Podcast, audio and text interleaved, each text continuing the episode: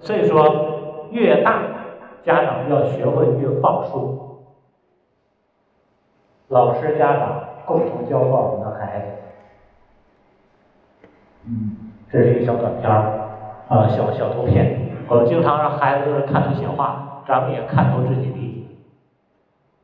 出生了，帅，真帅，太帅了，怎么看怎么帅。其实出生挺丑的，是吧？真可爱。宝宝，无论你长大了做什么，爸爸妈妈都爱你。我们说过这话吗？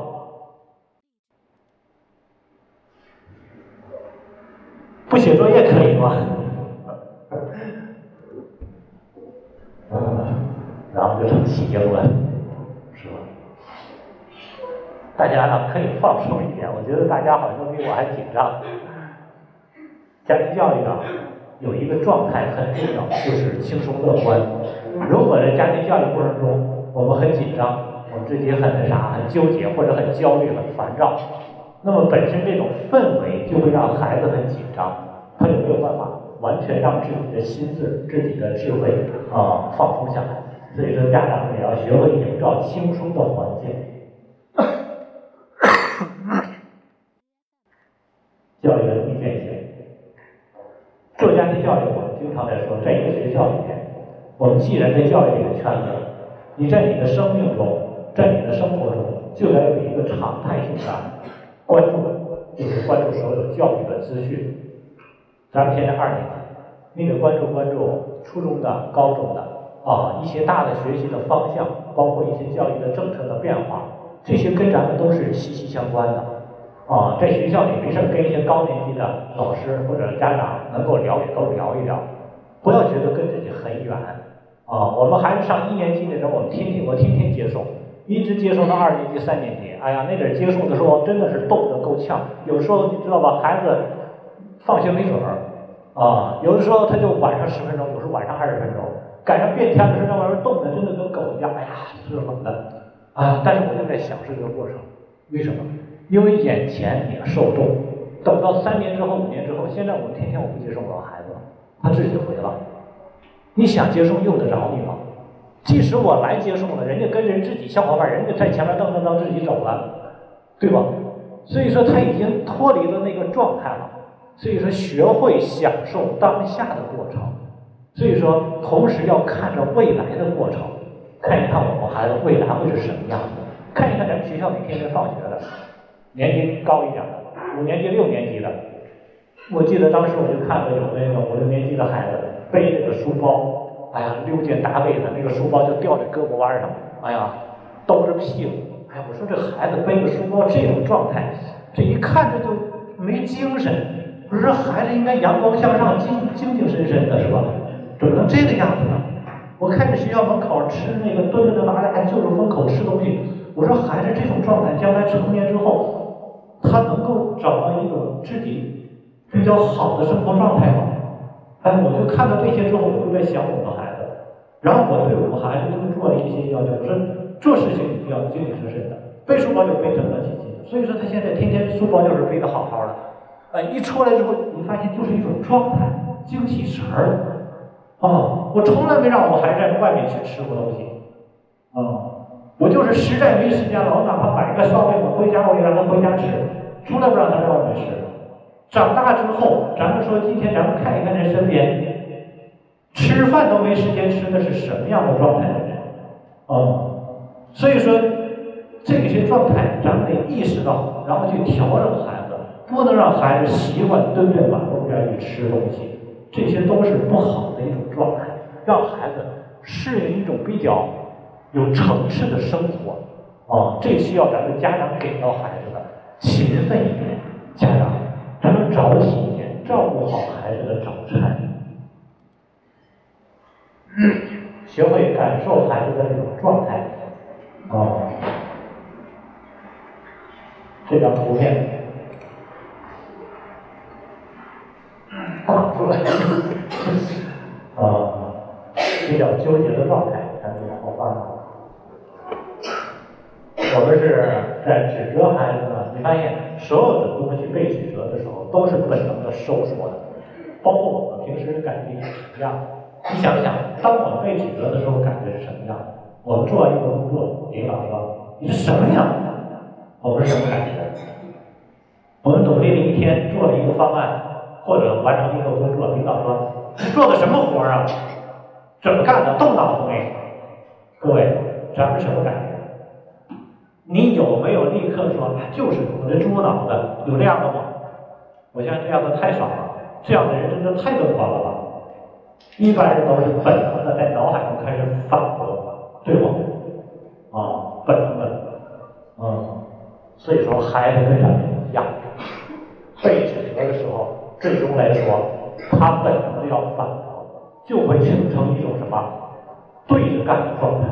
所以说，我们教育孩子、带孩子，学会跟孩子站在一起，知道什么叫站在一起吗？啊，孩子有什么样的不好的时候，我们跟孩子一起来承担；孩子作业不会的时候，我们一起来什么努力。孩子不会，你指责了他也不是就能会了。啊，跟孩子一起解决他解决不了的问题，这才是目的所在。啊，前天我在我们机构里面看到一个家长在那个带他们老二在等那个老大在补课，然后呢，老二呢是二年级。在辅导他数学，啊，然后念是这个两棵树之间的那个那个什么这个距离在十二米的距离要种几棵树啊，然后两棵树间距是多少？好像是这么个题，哦，好像是这么个就是间距种树的问题。然后他说，你看这不写着吗？间距是多少？你咋就不知道呢？你看这不写着呢？那个那个距离是多少？也就是说题上的东西，他还在反复在提醒孩子。然后我就过去，我说你不要这样去讲，这样去讲啊，你一直在说的东西，他是过脑就忘，他眼睛看着卷儿，但其实他在完全在听你的，因为父母是最高指令，能理解吧？他眼睛是暂时关闭的，他根本没看题，他在等着父母的指令。所以说，我说所有的这种数学的题，你拿一张纸，各位家长，如果您真想辅导孩子，你也得会辅导。不要拿这种说这个教官式的方式，拿这种指挥官的方式，拿张纸给他画下来，这不是多少米距离吗？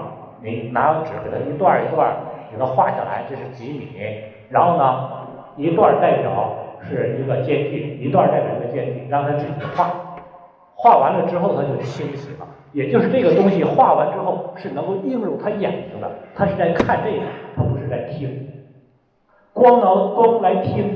二年级包括三年级以下的孩子，头脑中没有办法形成立体成像，他还不具备这个物体的成像能力。这就是为什么到三年级之后才开始学什么，就是关于这个什么俯视图这等等方面的一些有些东西，他开始慢慢翻数学的这些东西，之前他翻不懂，所以你得学会让他懂得怎么做这些东西。所有数学的题，尽量在纸上展示出来。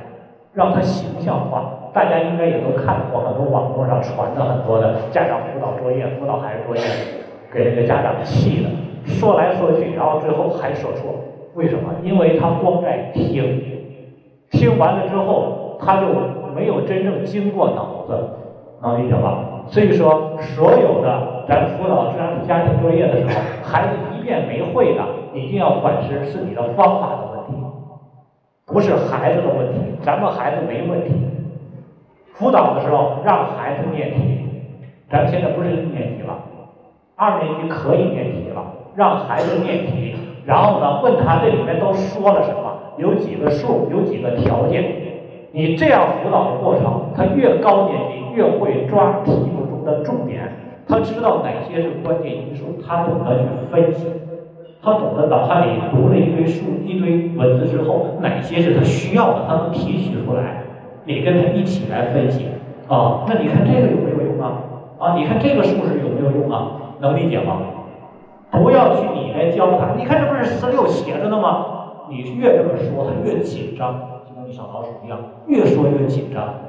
你听什么呢？那你说他能不紧张吗？他看着你就跟母老虎一样，他能不吓得吗？啊，因为他知道下一刻你要伸手了，是不是？所以说这紧张状态他能会吗？他大脑整个一片空白状态，你说这种状态他能学好？他学什么呀？他就总想着，哎呀，我整天都不挨打呀，对吧？妈妈今天又要打我几下了，哎呀，今天真难熬，跟昨天一样。你说孩子天天这样，他的精神状态是什么样的？对不对？所以说，同样的播种啊，播种的过程中，你好好的照顾了，就是这样的；你没好好照顾，任由它荒了，就是长成这样的。啊，当然我借图片说话，说我的话，大家也借着这图片听我想说的话，对不对？所以说，这个过程中我们要陪伴孩子，陪伴孩子要用有效的方式来陪伴孩子啊，不要这块还弄着辅导孩子作业，那边还寻思着工作的事儿，还寻思着手机的事儿、游戏的事儿哦。这边有的家长也陪孩子自己玩手机，孩子什么写作业盯着你，快点写，还是一哆嗦，哦，一边写一边写写，妈妈过关没？妈妈上回就没过关，这行不行？又又要完蛋了，各位。是不是？他还操你的心呢？你说你能？哎呀，赏识、接纳、耐心和自信。赏识就是学会欣赏孩子，啊，接纳就是孩子的状态。各位，咱们孩子是谁生的？咱们生的，亲爹生，亲妈养，对吧？咱们自己培养成现在这个样，能怪谁？那只能怪自己。那现在下边颁布成绩呢，咱们孩子考多少呢？啊？是掉了五分呢，还是升了五分呢？对吧？掉了五分是谁的结果呢？是孩子考的结果吗？孩子只是一个投影。我经常跟很多家长在说，考试的时候应该放松的时候。每一次考试是一个开始，不是结束。很多家长是拿它作为奖惩的啊啊！考试完了之后，考好了，对吧？过年你就好好过，考不好这个年你都过不好。各位，那跟谁过不去呢？他过不好，咱们能过好日子？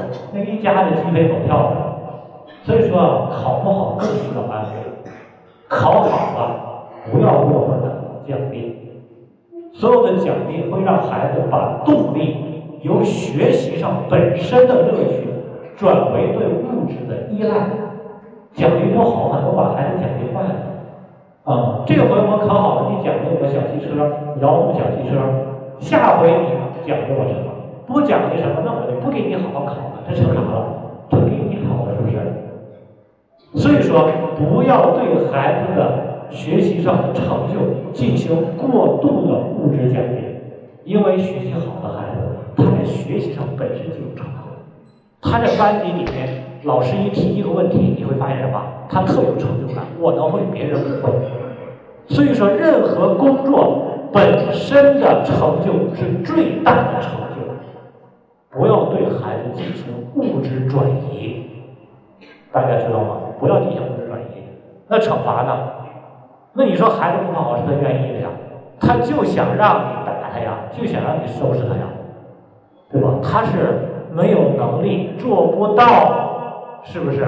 那臣妾做不到，你就不能够别扎他，所以说饶了他吧，是不是这样？所以说不要。对他进行过度的惩罚，学会去接纳孩子的状态，安慰孩子，没事儿，咱们看看卷儿。如果你真正关注学习，咱看看是哪一类错了，看看会不会，咱把问题解决了就行了。然后为什么说每次考试是个开始？我们这回考完了，知道之后我们怎么学了。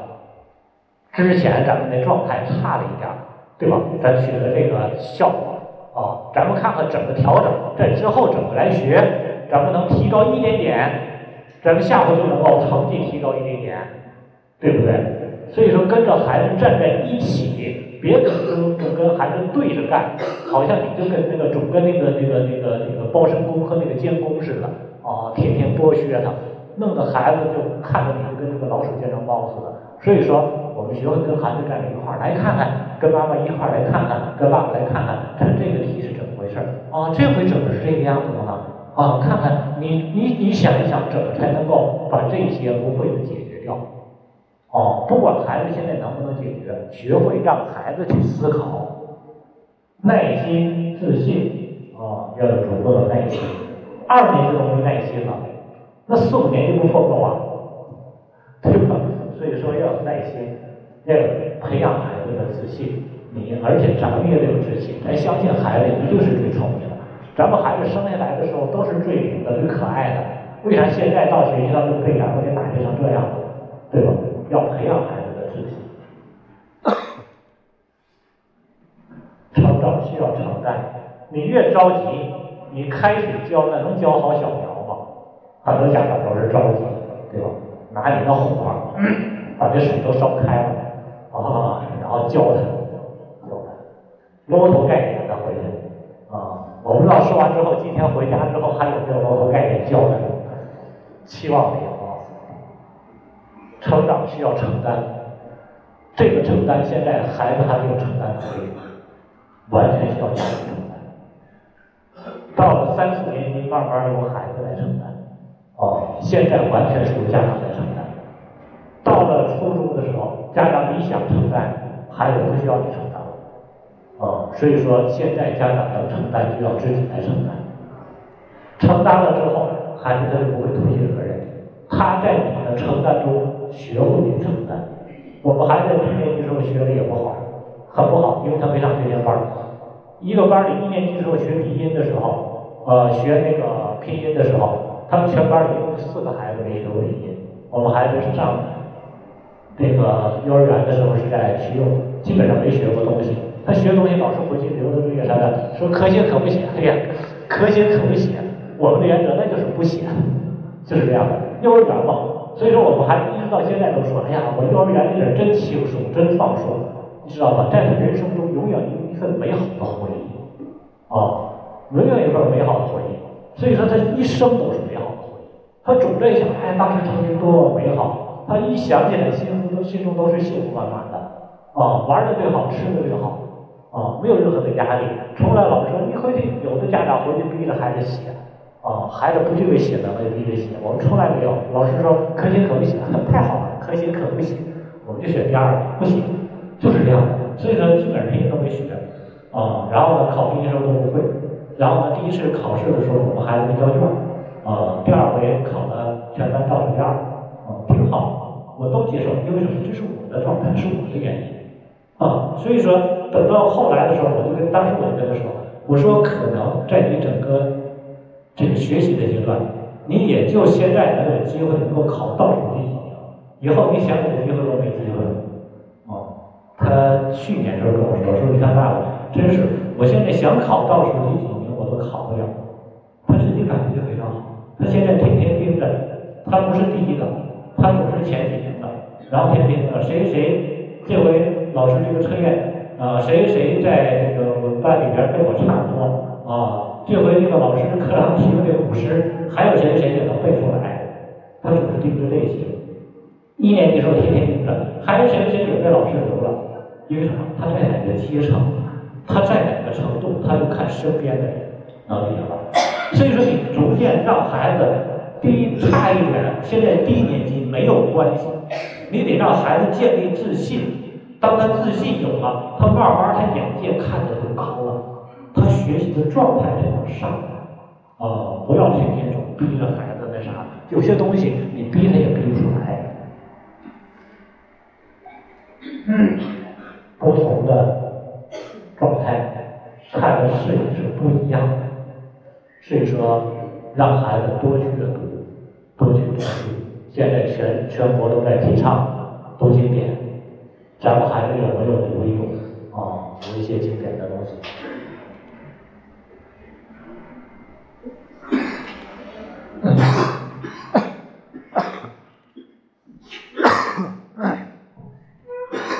我们看一下前面。嘿，我是一只无忧无虑的道。发生了什么？有电，电机。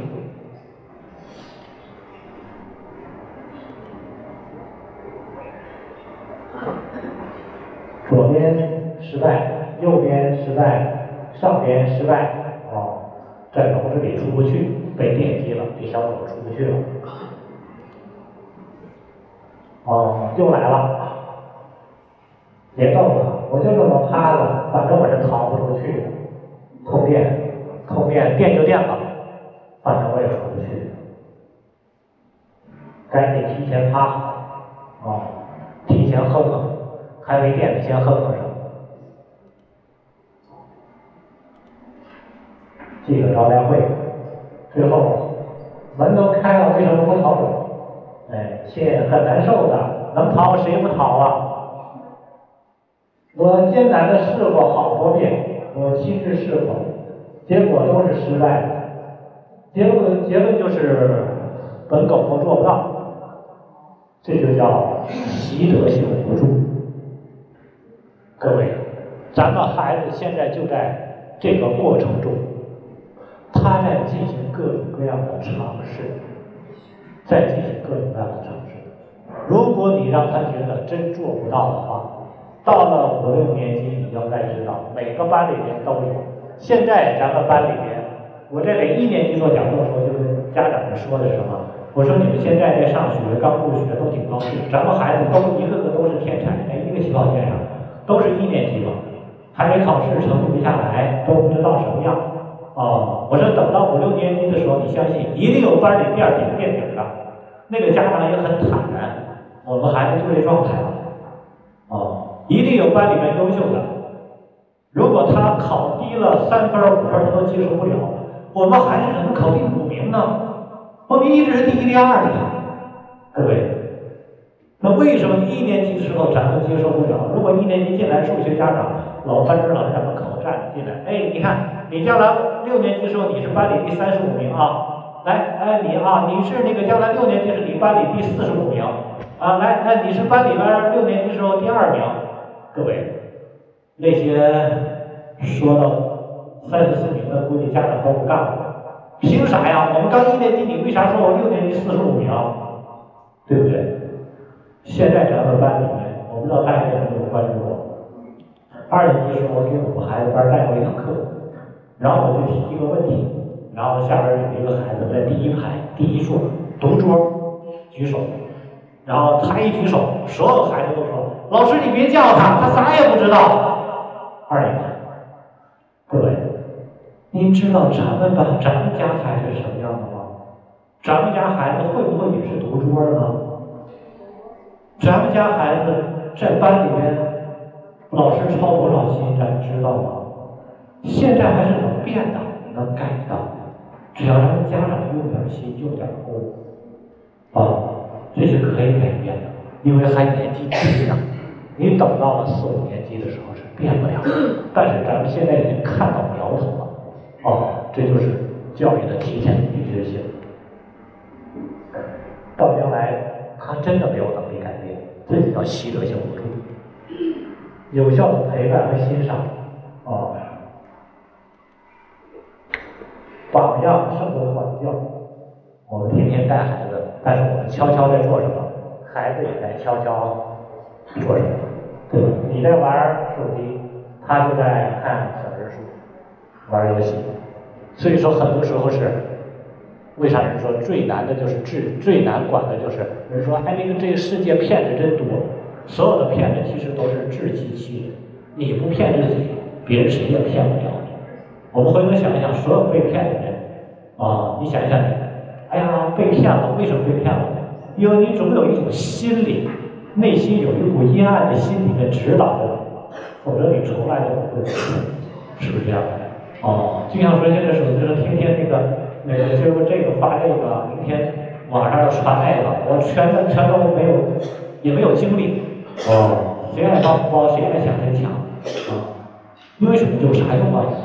天天那个这个一块两块的，发不了家致不了富，让你成成了就跟那个啥的似的。扔点钱，歘就蹦过去抢，这这挺没意思的。所以说，各位家长想一想，我们带孩子要培养孩子什么样的状态，这些很重要。正思维，什么叫正思维？你想的是积极的向上，孩子也跟着想的是积极向上。啊，如果咱们天天想的，天天回家之后，嘿，我们的领导真讨厌，啊，我们领导是没要的，没不可救药的。各位，你天天在抱怨，你想想孩子怎么样？哎，我们班里今天可讨厌了，他现在回去怎么说？对不对？在我们孩子低年级的时候，他班里就特别有本事的，收学校收个什么费？哦，我跟大家讲的所有的话题啊，因为我虽然是来学校里讲，但是我是没有任何顾忌。我在学校里，我只是一个家长，所以说我在学校里讲的话题，很多老师可能都不好意思讲。但是我这家庭教育的角度跟大家去讲的时候，真的咱们都是家长的身份，我劝你真的有去听一听，因为我讲很多话题我没有顾忌。然后呢，低年级的时候呢收了个什么费？然后呢，我从来就觉得学校收的这点钱本身就没多少钱，小学阶段是最省钱的。然后收完之后，然后老师在那个啥的时候就说：“哎，也不知道咱山咱班谁这么厉害，直接捅到教育局去了。咱们这个学校里边大小领导也都有，有啥你跟我们反映就行了，我跟你解释，跟你说，说不通你说咋的啥的。这还是教育局下的命令让收的，你说教育局还专门打电话，你没给家长解释清楚是不是？好好跟人解释解释。你说咱们班这个能量还挺强。”至于吗？你觉得咱们这样的这样的家长，他能够有什么让老师特招老师喜欢吗？我就觉得有的家长啊，真的做事啊，就从来不动脑，就总被人当枪使。啊，真的是这样。在回家之后，比如说老师组织什么活动，回家之后孩子一说，家长，哎，真麻烦，又让做小报啊，哪有精力啊？给谁留作业呢？天天累的我哪有功夫啊？你看孩子都没功夫了，那你生他干啥？对吧？你陪孩子就陪这几年，你觉得孩子是谁的？是老师的孩子吗？老师一个班带你四十多个孩子，天天连批作业时间都没有了。各位让咱判点作业，咱就至于这样了？就咱们这种消极的态度，你觉得咱们孩子都什么样？老师一留作业，你相不相信孩子就会说什么？老师又让妈妈判呐，我妈妈都愁死了。你觉得如果咱们是老师，回头想想，如果咱们是老师，咱们看着一般四五十个孩子，咱们看这样孩子会特别心心心花怒放吗？各位，对吧？咱们就看着给给咱天天说这些的话人心花怒放，啊，人都是人心都是肉长的，你也别怪老师说有什么情绪，难免，咱们带一个孩子都愁成这样。现在这个用那个谁葛优的话，队伍大的不好，队伍大的不好带呀。尤其现在的家长千奇百怪的都有。那以前的人，我记得我们小时候那阵儿，学校有什么要求，我们什么都全力以赴的去支持。啊，那只是让干点什么，就包括我们孩子到了四年级、五年级，现在还让你们家长帮干点活。到了高年级不用你们了，学校打扫卫生都让孩子们都干了。到四五年级学校有啥事教授我还愿意来来干。哪有那么多机会？能给孩子办点做点啥事儿，也就这么几年的时候。做了，就说白了，不指望老师说你好，最起码来说，让你孩子在班里面面前，你知道他会一种一种感觉很荣耀。我班里老师叫了，说志愿来来帮学校里做事儿的。你看我妈妈来了，给谁做的？其实说白了，给你的孩子做的。让你孩子觉得，在他生命成长的过程中，父母是给自己无限支持的。这些东西，老师不会跟你说。啊，老师没事找事儿跟你说啥？有懂事的家长，这些东西不是老师该教的，老师教了咱们孩子就可以了。咱们家长还指望老师来教啊？所以说，孩子什么样是源于家长的认知。啊，像咱们学校老师太特殊了。对吧？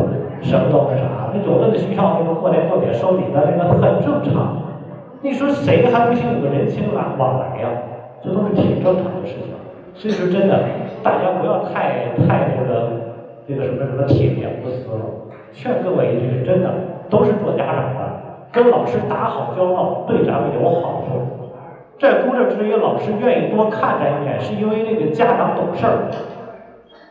各位，这些话。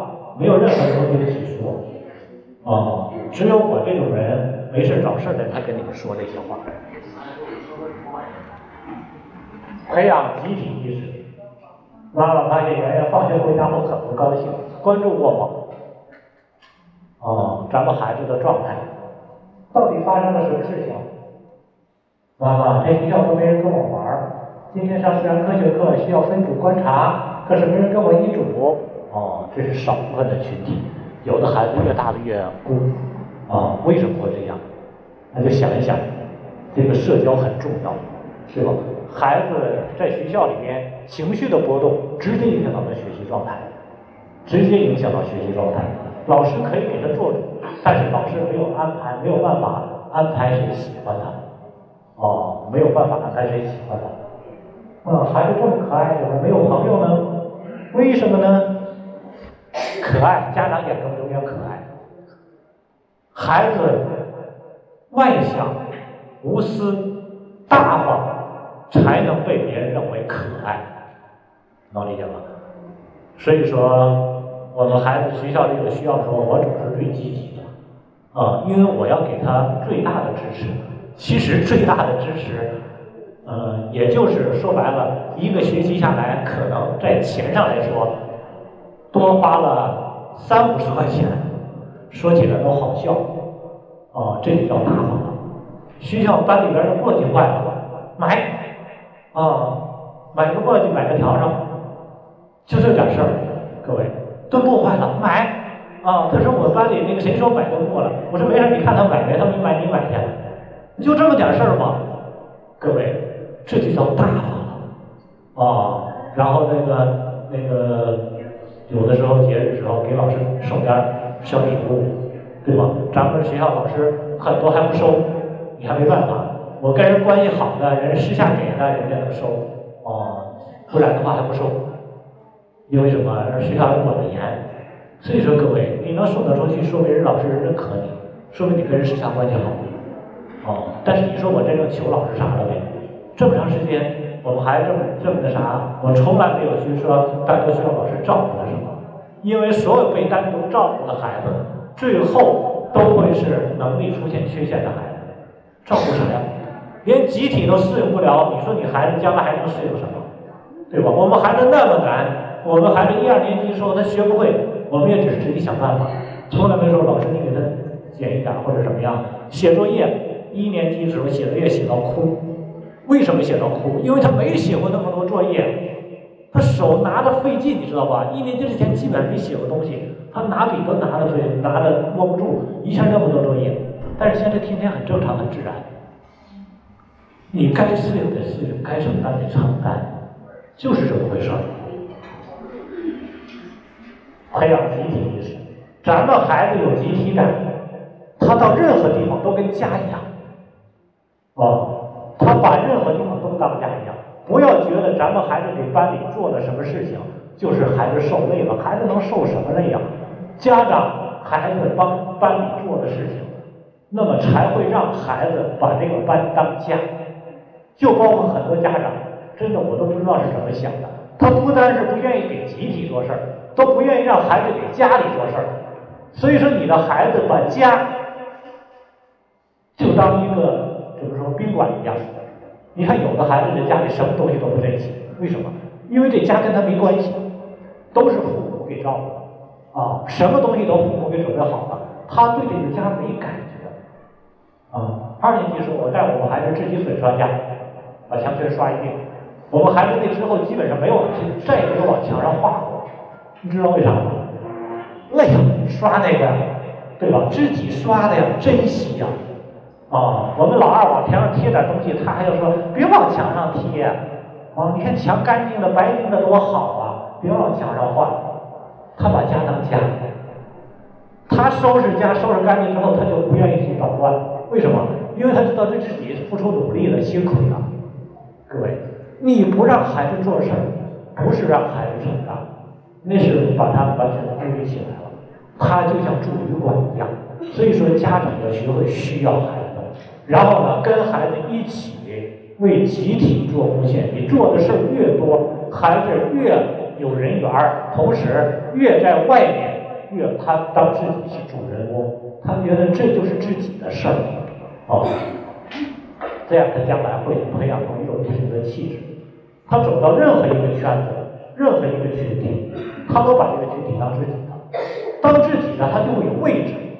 很多人走到哪儿没位置。那是因为他总把自己徘徊在群体之外，啊，有点啥事儿跟自己无关。那你说这个群体有他什么位置？正思维获得正能量，好多人说的话我们没有办法反驳，啊，对吧？我天天那么忙，我凭啥管他？哦，班里那么多孩子呢，凭啥我管呢？对吧？所有说的都有道理，啊，那老师就应该教书育人嘛，他就是蜡烛成灰泪始干，他就应该这样的嘛。我我我孩子送到那就应该他管，这些话都没有办法反驳各位，你说的很有道理，但是最终咱们孩子就是这么成长起来的，成长完之后，最后各位上完小学之后上初中，上完初中之后上高中，最后那孩子是谁的？哦，还是咱们自己的孩子。绕了一圈之后，发现千疮百孔，回到自己身边的还是自己孩子。呀，感情嘚瑟来嘚瑟去，还是我的呀，对吧？所以说，记住，任何一个阶段，家长呃都是主要的，老师都是阶段性的。所以说，我们要学会服务好任何一个阶段的老师。不要总觉得老师服务咱们是理所当然的。督导和激励，督导这个词大家要去记住。督就是监督，导是。这个监督不能像看那个啥一样，拿个监视器那不行。哦，我们得了解孩子的状态，然后呢，适当的引导，而不要去管理。哦，督导这个词，然后呢，激励。孩子是有能力做好事情，包括他的学习。很多家长真的是抄了多余的写，很多家长总觉得我们孩子作业，如果我们不看着他的写完，你真的抄了多余的心。我们孩子作业从来我也没有什么特别去啥过。哦，各位现在可能需要一个转化的过程，因为一年级是陪伴，二年级你需要去转化了。你从最初就让他自己来完成，没有完成。老师那块儿对他也会有惩罚，你只是提醒就行了。很多现在二年级形成依赖，依赖的家长看着行，对吧？你要让他形成好的习惯啊，适当的放一放。一二年级你都不敢让他掉，那到了高年级掉了他起不来呀。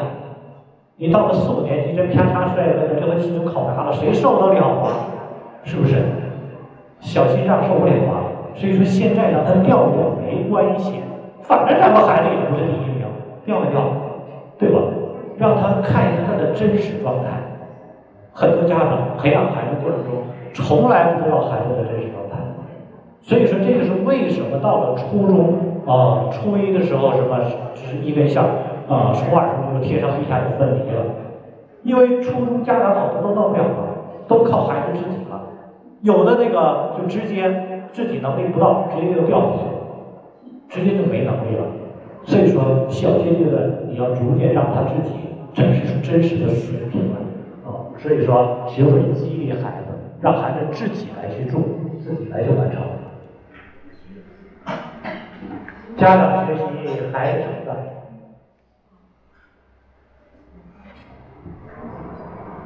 诸事皆有可能。这么吧？为教育不可重来。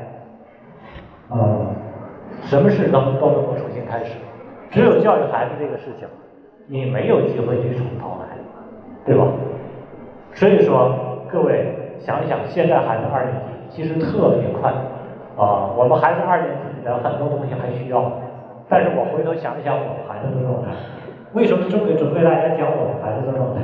不是说让大家觉得怎么样，而是说。你可以看到一个孩子在一种状态下可以如何去转变，哦，你自己心里安的，自己心里有数，那么就不用逼孩子，你只要自己做就行了。我们孩子小小的时候，幼儿园的时候，包括从三四岁的时候没上幼儿园之前，我一直在陪他读书，读各种各样的绘本，读了很多书，所以孩子一直特爱读书。但是我们孩子基本上不怎么认字儿，我没有教他们认字儿。跟我们孩子一起上早教的，三岁四岁的时候认了三千个字儿，跟我们孩子一个班上早教，我就从来没有教过他字儿，连五百字都不认。他们四岁的时候就已经开始脱盲了，就读那个名著就能读得了，成人的书就能读得了。啊，我们一起上过长教，因为我从来就没教，没有带他只读认这些东西，我只是给他读绘本、读书，这就是不同的方向。呃，然后到了一年级的时候，学业压力非常大，是因为之前从来没有说有那么放松的条件，一下到这个环境下适应不了的。然后呢，一年的时间都没怎么读书，除了来学校陪读之外，基本上自己很少读书，没有时间，没有精力，这个转化过程是很费劲的。自己呢认知量不多，所以说一年都没怎么读书。我从来也没有要求过他读书，因为我自己爱看书，我自己的看书量非常大，所以说我从来不要求他。二年级的时候，自己可自己我们孩子突然自己拿起书来，只要有时间就看书，只要有时间，加劲儿的看，啊，也就是他他到五年级时候读了四百多本书，一年级基本上没读，啊，二年级读了四五十本，三年级就读的更多了，然后他现在。五年级了，每天的作业都要写到九点多。当然，跟他同龄的很多都是写到十一二点，因为他已经习惯了，很多的东西还可以。有一点主要的是什么？他这个错的几率少，很多写的多是因为一是习惯不好，写写听听；再有一个就是很多改错，前一天的作业、大前天的作业都有错，他感觉就是很大的一个压力。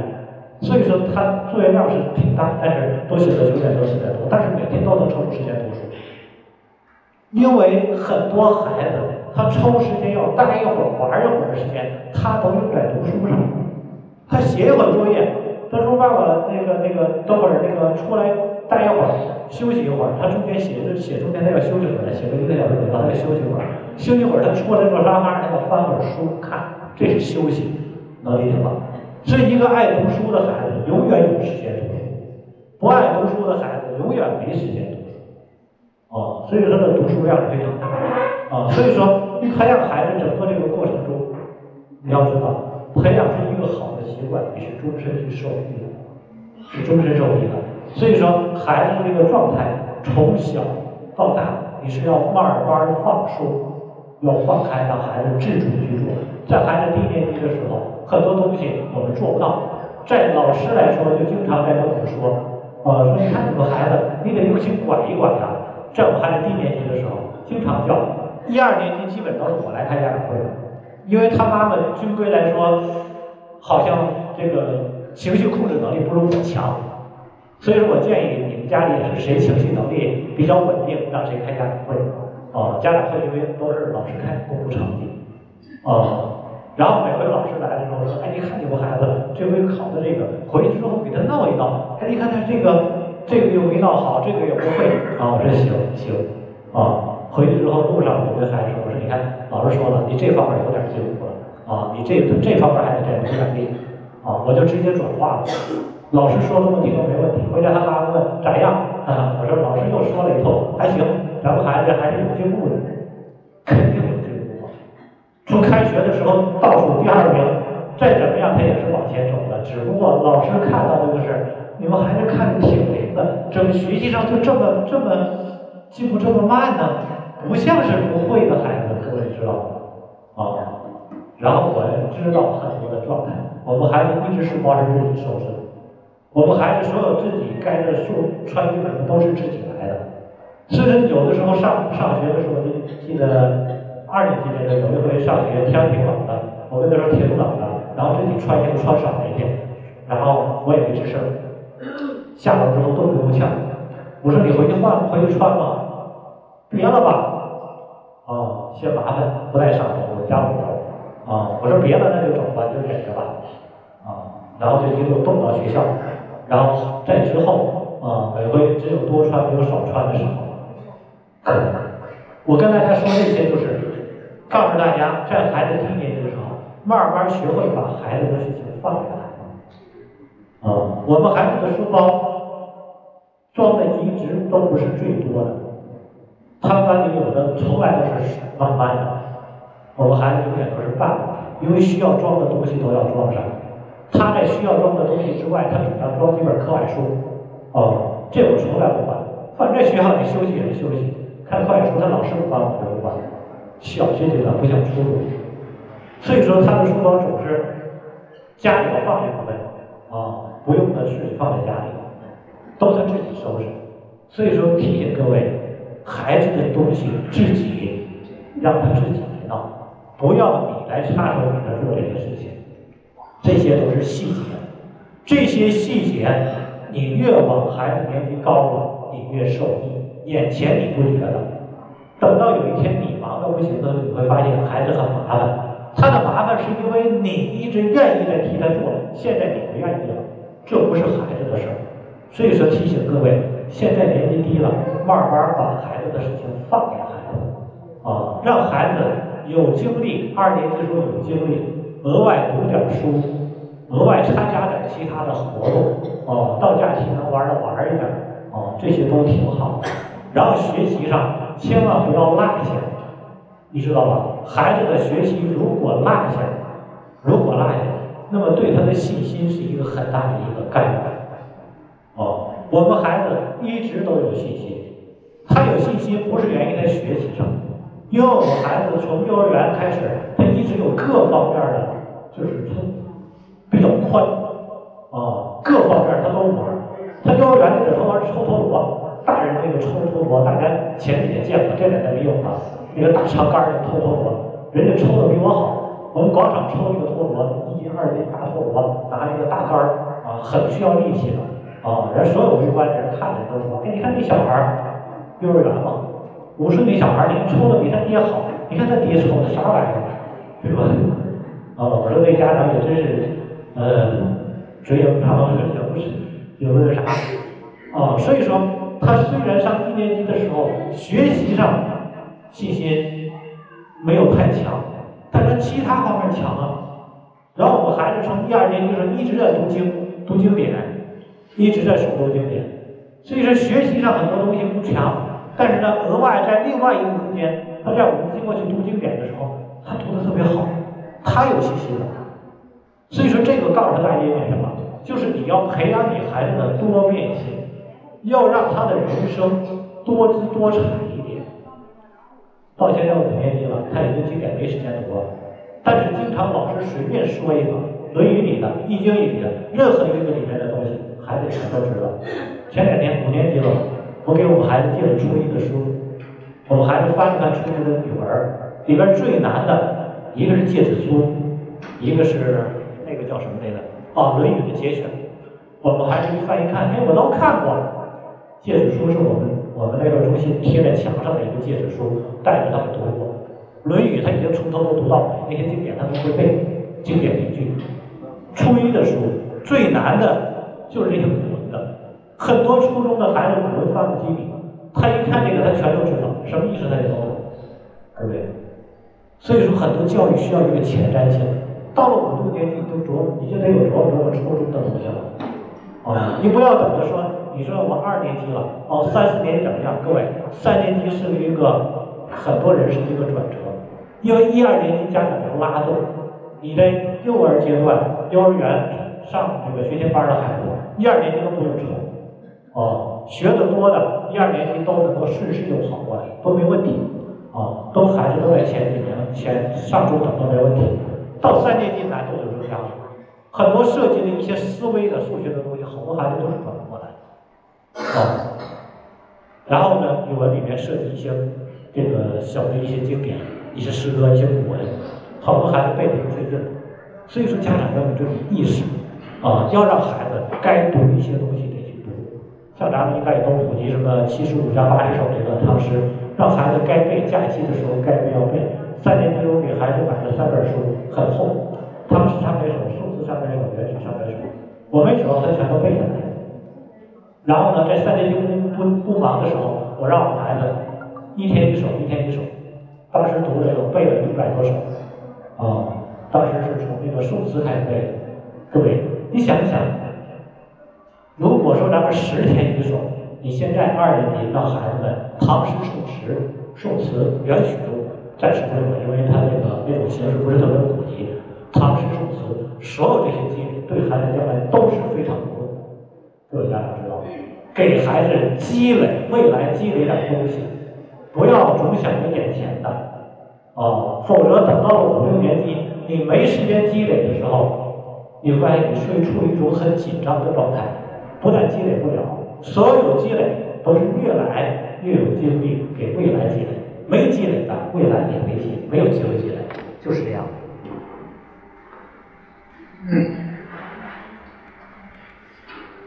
呃，家长宣言，咱们那个家长们一起来读一读这个。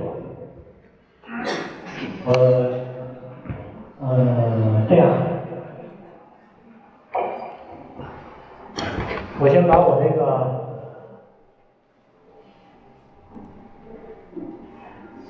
微信给大家，大家觉得有需要的来加我。然后加我的家长，我会给你拉到这个一个这个家庭教育的群里边，觉得需要的加我一下，啊，觉得要不需要的就就无所谓了，啊，觉得有需要的，然后呢，我会给你拉到一个家庭教育群里面，我会基本上是隔个两三天就会发一段关于这个家庭教育的小的这个录音，小的录音，呃，都不长，一般的小录音的话都大概是十分钟左右。都是一些小话题的，啊，都是一些小话题的，大家然后可以直接在那个群里边直接点就能直接能听，然后有一些家庭教育的问题可以来单单单独来咨询我就行，行了吗？来，咱们全体家长来起立，我们一起来读一下。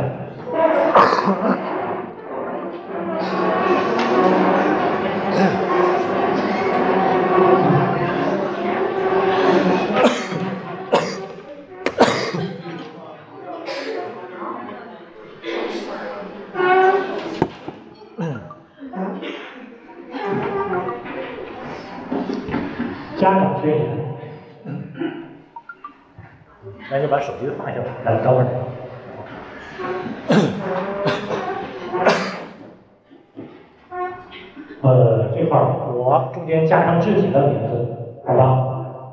我侯胜良郑重宣布，大大家跟读啊！我宣言。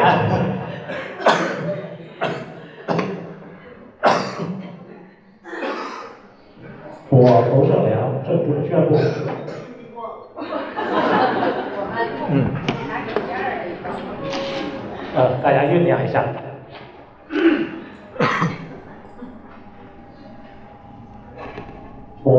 侯胜阳郑重宣布。我侯胜良郑重宣布。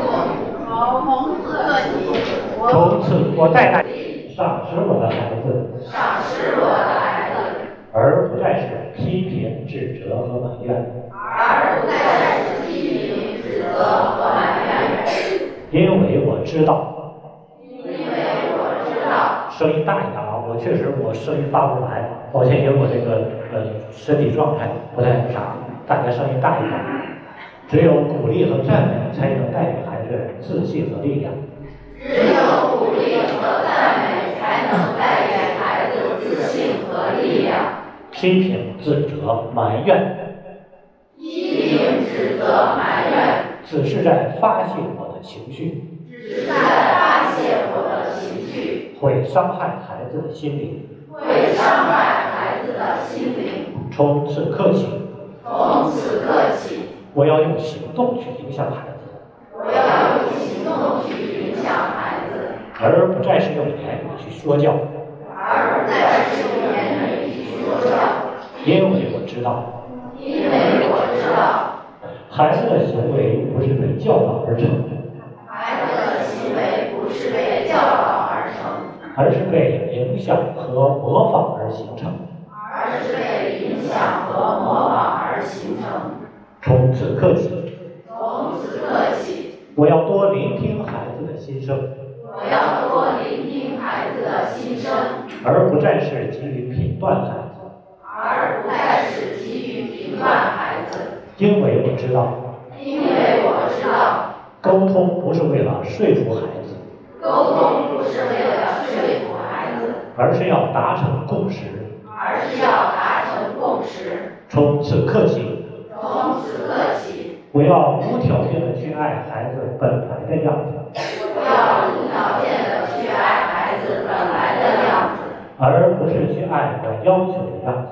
而不是去爱我要求的样子，因为我知道，因为我知道那是我的自私和自我。那是我的自私和自我。从此刻起，从此刻起，我要学会蹲下来与孩子平等沟通。我要学会蹲下来而不是居高临下的指使孩子。而不是居高临下的指使孩子。因为我知道，因为我知道，强制打压只会带来孩子更强烈的叛逆和反叛、反抗。强制打压只会带来孩子更强烈的叛逆和反抗。从此刻起，从此刻起，我要用心去陪伴孩子，我要用心去陪伴孩子，而不是心不在焉的敷衍孩子。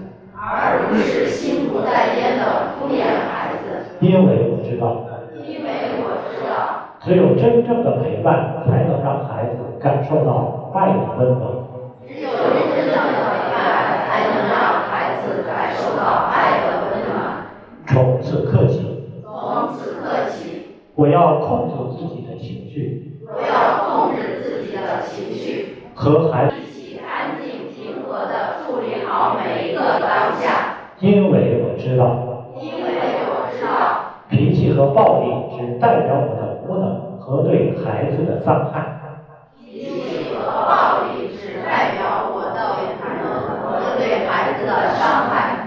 从此刻起，从此刻起，我要积极主动地处理好与爱人的关系，我要积极主动地处理好与爱人的关系，创造一个和谐的家庭环境，创造一个和谐的家庭环境，绝不让夫妻矛盾影响和伤害到孩子。别让夫妻矛盾影响和伤害到孩子。因为我知道，因为我知道，只有夫妻关系和睦，才是对孩子最大的爱。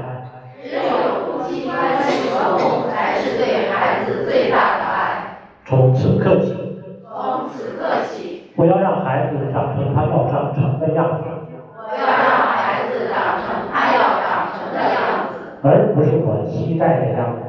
而不是我期待的样子。因为我知道，因为我知道，孩子并不属于我，孩子并不属于我，他只是经由我来到这个世界，他只是经由我来到这个世界，去完成他自己的梦想和使命。去完成他自己的梦想和使命。从此刻起，从此刻起，我要多为孩子种善因，我要多为孩子种善因，行善事，行善事，因为我知道种善因，因为我知道种善因，方能结善果。方能结善果。积善之家必有余庆，积善之家必有余庆，积恶之家必有余殃。